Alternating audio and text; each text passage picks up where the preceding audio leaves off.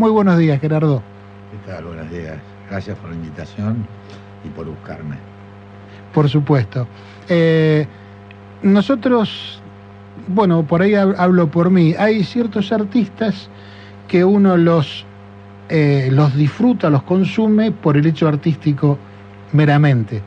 Y hay otros, como es tu caso, en el que uno le ve otra cosa, ¿no? Le ve una manera de pensar parecida a la de uno, ve que el hombre se anima a hablar de muchas cosas sin demasiados límites. Así que bueno, eso es lo que por lo menos nosotros valoramos mucho de vos, Gerardo.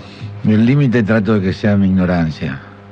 Bueno, si es por ignorancia, de eso tenemos mucho.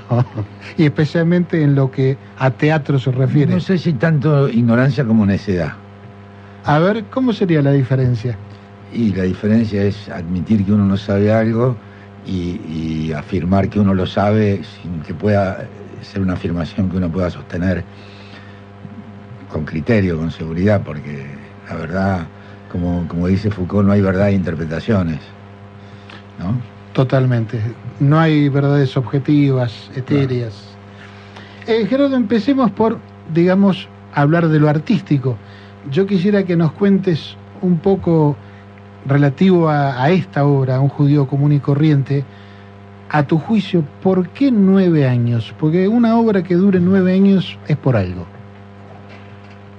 Bueno, eh, digamos como primera aproximación porque el público la acepta, la sigue aceptando y porque a mí me da, es algo que me, me purifica, me recarga, decir, coincido con la, con la mayoría de las apreciaciones del autor y aquello en lo que no coincidimos lo saqué y hice que coincida.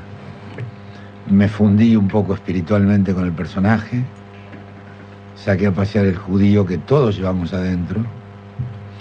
Este, no sabemos si el origen de la sociedad es la poligenesia o, o es monocausal pero el judaísmo está envuelta desde el comienzo de la, de la historia, ¿no? Totalmente. Si es que hay un comienzo de la historia. Mm. ¿Y cómo fue ese comienzo de la historia, no? Sí, para algunos el comienzo de la historia es la aparición del hombre blanco tal y cual lo conocemos ahora. Para otros fue mucho antes. Esa eh, debe ser la apreciación neoliberal. Tal cual. Este, el criterio de la, ser dueño de la verdad, ¿no? Y cuando hablamos, por ejemplo, del descubrimiento de América, muchachos, en América había gente. Estaba descubierto. Exactamente. Eh, a ver, el teatro yo creo que es un fenómeno, antes que nada, de comunicación, por supuesto. Eh, en ese proceso... es, justamente de eso, de eso es lo que quiero hablar. En ese proceso de comunicación donde hay un elemento ahí eh, jugando. ¿Vos qué has podido leer, qué has podido percibir del público? Y me refiero a esta obra en particular por la temática tan profunda y tan pesada que, trata. Vos, a lo largo de estos años, ¿qué, qué has ido pudiendo ver? Que es una. El, que el terrorismo de. Bueno, usar una palabra este, que se adecuaba a, que se adecua a a esta, a esta obra que se refiere al, al autoritarismo, al... Sería hoy en día si los autoritarismos del siglo XX eh, transcurrieron en Alemania con el nazismo, en Italia con el fascismo, en España con el falangismo, en, todos los países comunistas de ese momento este, con el estalinismo. Eh, aproximo una mirada metafórica respecto de, de el, neoliberalismo como nueva forma de, de afirmación del poder hegemónico, globalizado, en el cual, a diferencia de esos autoritarismos, de esas autocracias que describí recién, este, no hay una no hay una concepción eh, dictatorial, sino que se viste con ropajes de la democracia para desde la democracia eh, rozar la institucionalidad, eh, tener una mirada hegemónica, invencibilista, donde se emblocan los poderes, los factores de poder que tienen las sociedades, impulsadas por, por, el, eh, por la globalización. O sea, como un disfraz de democracia. Sí, formal. No, no, es que alguien haya pergeñado, que se va dando este, en la medida en que una mm, empresa económica, una corporación, tiene, es ilimitada su posibilidad de crecimiento y en la medida que puede abarcar aspectos comunicacionales que formatean la conciencia de los ciudadanos, no es que los ciudadanos piensen bien o piensen mal, es que piensan desde una afirmación falsa a veces. Son pensados, dijo alguien, ¿no? Sí, son pensados. Y este, entonces hay como una. como un multiple choice. Verde o marrón. O tache la. Entonces hay algo opcional que limita el pensamiento y la libertad. Y hay aspectos económicos, eh, de medios, de comunicación, eh, aspectos políticos eh, que dificultan la formación de un pensamiento libre y verdaderamente democrático, ¿no? Y en este sentido, nosotros siempre hacemos hincapié en la comunicación a través de memes. Eh, la comunicación se ha transformado en transmisión de conceptos, de ideas muy cortitas, que nos quitan la posibilidad de, de desarrollar, de pensar, ¿no? Y por eso nos ocultan la realidad. Sí, son aspectos que ha, traído, ha, acarreado la, eh, este desarrollo de la humanidad hacia ese lugar, ¿no? Este, eh, como, como es el fenómeno de la, la palabra es así, como no es que me estoy equivocando, de la mafisización del poder, ¿no? De si, un, si el poder ejecutivo tiene lazos con el poder judicial, este, se está conculcando la separación de poderes. Porque cuando dos tipos juegan al fútbol y están en bolas en la ducha después de jugar al fútbol, vos mirás y ves lo que ves y decís lo que decís. Pero es algo que está reservado para dos personas que están en bolas en una ducha y han estado jodiendo con una pelota como chicos. Uno no juega al fútbol con los enemigos. Uno puede convertir en enemigo malamente, deportivamente, al adversario que tendría que agradecerle que está enfrente y, oponiéndose permite establecer el juego, ¿no? Y no es que jugar al fútbol esté mal, pero mira, si sos juez no podés jugar al fútbol con el presidente. No podés. No, no, no deberías. No. Claro. Em, ese, ese, vínculo tan, tan, este, tan extraño que hay entre la justicia y ciertos sectores del poder es lo que más te preocupa de la realidad que tenemos hoy. Me preocupa sí del el, funcionamiento del Poder Judicial, porque en la medida en que no, digo, no se puede ajustar el funcionamiento de los poderes del Estado y la, separación de esos poderes, en la medida en que la democracia funcione como método de elegir candidatos o, funcionarios.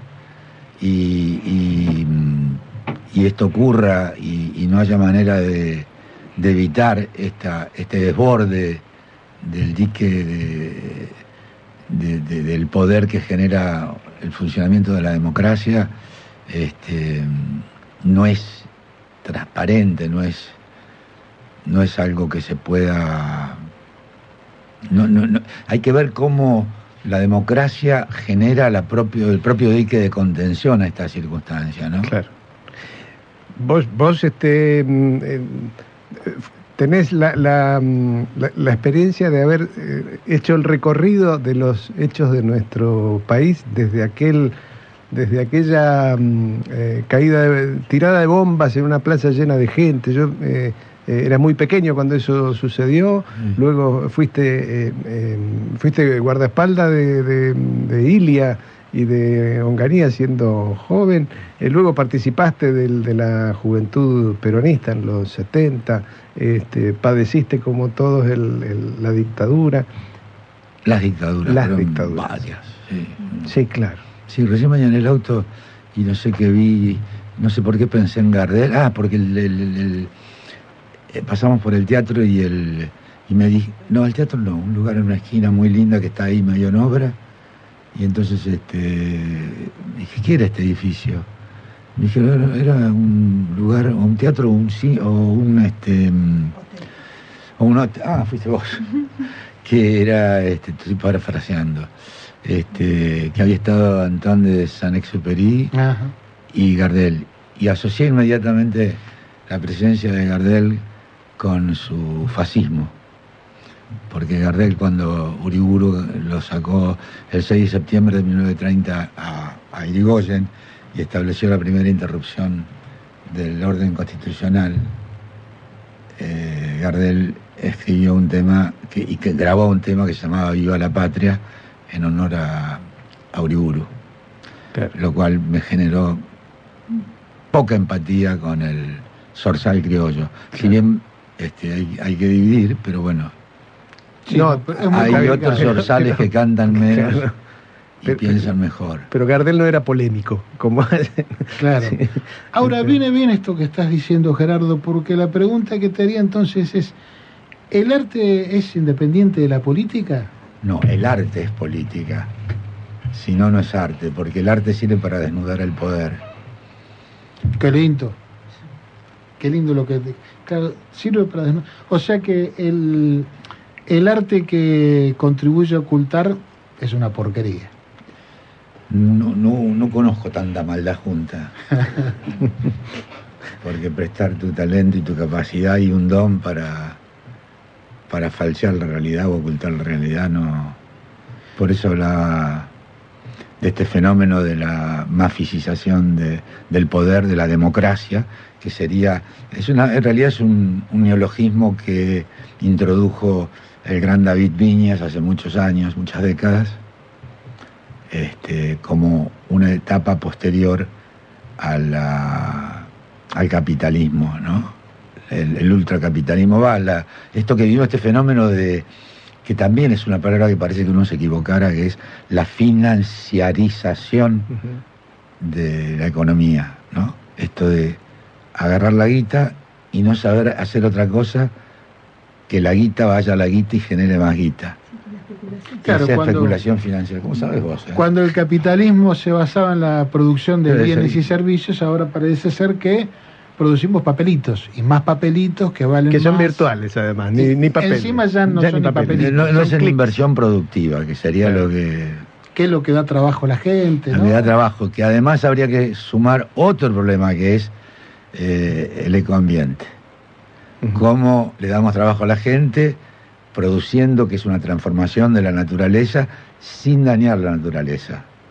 Con salmoneras o sin salmoneras, con fracking o sin fracking, derramando cianuro en, en la, en la superficie, envenenando el agua dulce. Yo veo esos ríos de Catamarca y de San Juan, cómo se hacen mierda. Y, este, Claro, y veo el agua marrón, ese, ese marrón ácido, que no es el cielo abierto y el agua que baja de las... Claro, pues normalmente es más barato producir eh, contaminando que sin contaminar. Eh, Así ha sido siempre. Y, cuando nadie los Ibsen, controla... el enemigo del pueblo. Claro. Por eso el Estado, una de las cuestiones a las que debe comprometerse es al control, en todo aspecto. En este en particular, porque estamos cuidando nada menos que el planeta donde vivimos, ¿no?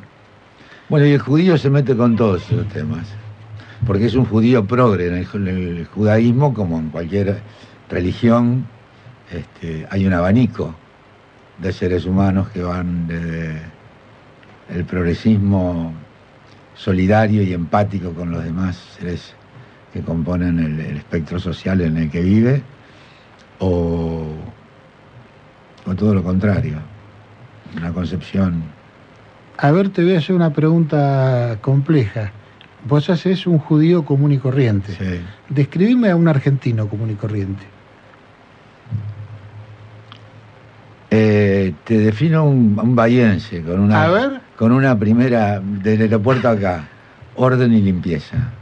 Mira, Sí. Lo cual lo digo virtuosamente, sin todas las implicancias este, que pueden. eh, sí, sí, no orden de cuartel. Orden.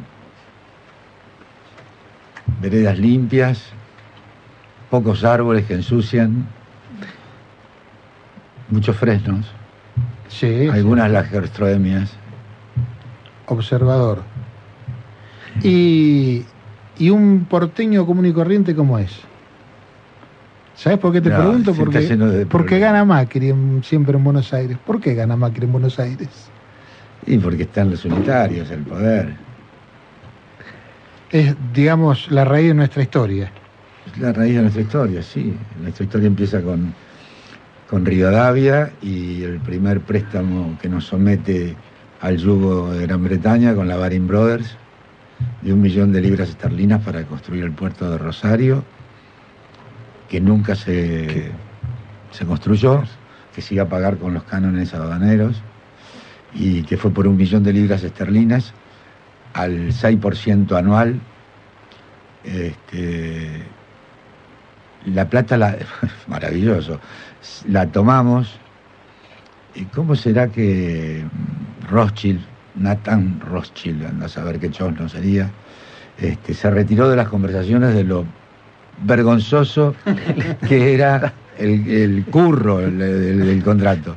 Porque de ese millón de libras esterlinas, Argentina tomaba el préstamo como deudor eh, con garantía de la tierra pública, tomaba el préstamo, pero no retiraba el dinero, el dinero quedaba en el banco en Londres.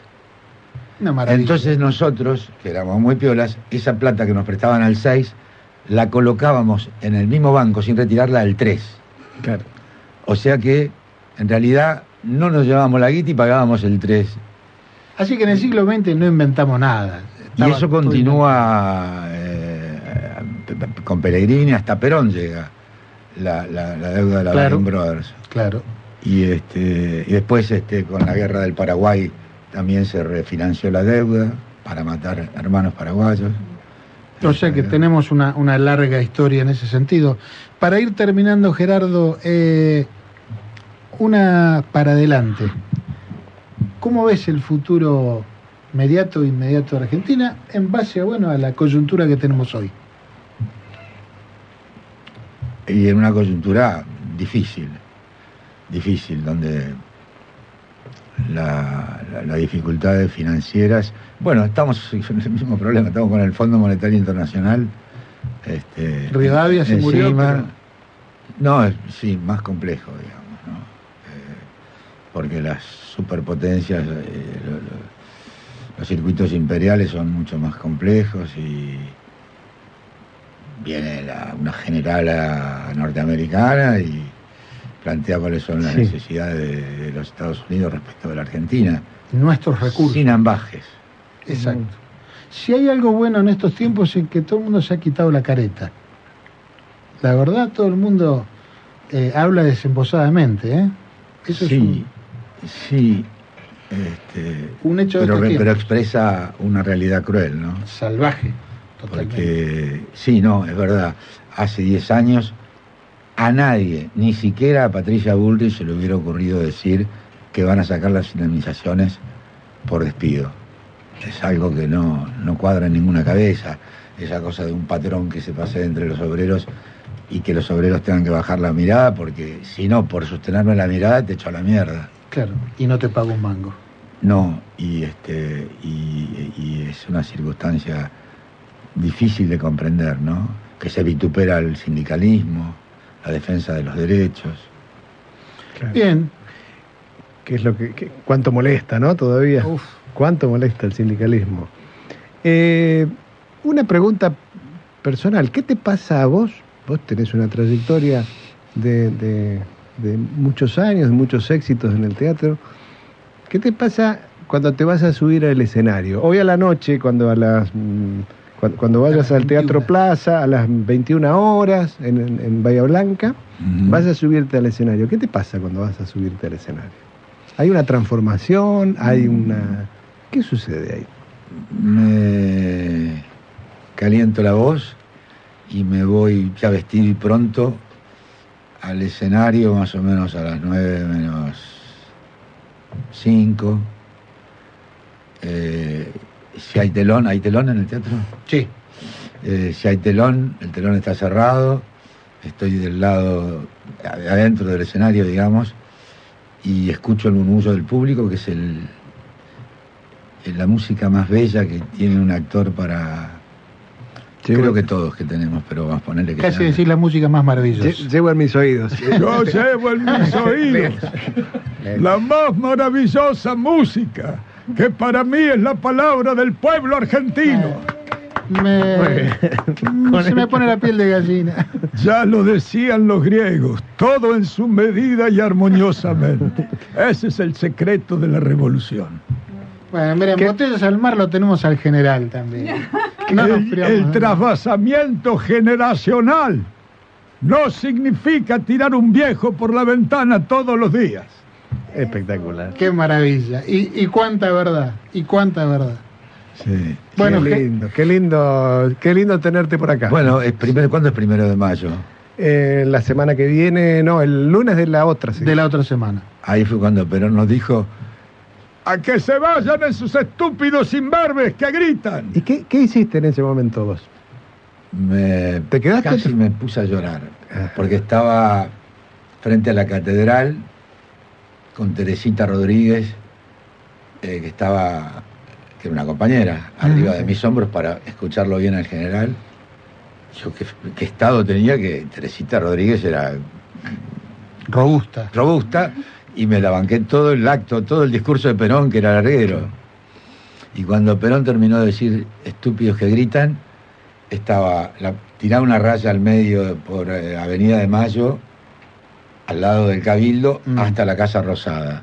Del lado derecho estaba la derecha, como corresponde. Este, Esmata, la- la- y la derecha sindical pesada de aquellos tiempos.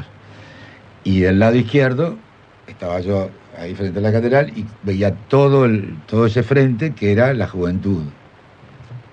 Que era todo la juventud, la juventud peronista, la juventud universitaria peronista, este, montoneros, eh, bueno, todo, todo- toda la juventud y toda la izquierda.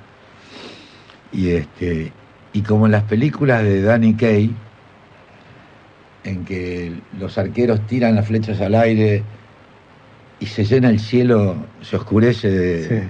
con las flechas pasando, se tiraron las pancartas, la juventud al sindicalismo y el sindicalismo, al- y se tiñó el cielo. Yo vi pasar las pancartas para un lado y para el otro, y por suerte como se dividieron las aguas, como en el Jordán, este, y, y- y la juventud se retiró. Yo creí que iba a ser una masacre, este, Perón jugó fuerte ahí. Vos eh, en ese momento tuviste una imagen de lo que iba a venir. No, es que ya estaba lo que, lo que iba a venir. Ya había comenzado. Ya estaba claro, sí, ya estaba. Bien. Gerardo, bueno, te, te vamos a liberar, pues ya hace media hora que estás con nosotros. La verdad que te lo agradecemos en el alma. No, no, yo les agradezco a ustedes. Eh, además, viste que mm, el grado de cholulismo que tenemos todos, entonces estar charlando y tomándonos mate con vos, la verdad que para mí es un privilegio, te lo digo en serio. Para mí también. Bueno, gracias. Bueno, recordamos entonces que Gerardo va a estar esta noche a las 21 horas en el Gran Plaza Teatro haciendo un judío común y corriente y seguramente te vamos a ver y te vamos a saludar después de la función. Ustedes dirán ahí. Muy bien. Muchas, muchas gracias. No, gracias mil, mil gracias, Gerardo. en Un abrazo, gracias a ustedes. Bueno.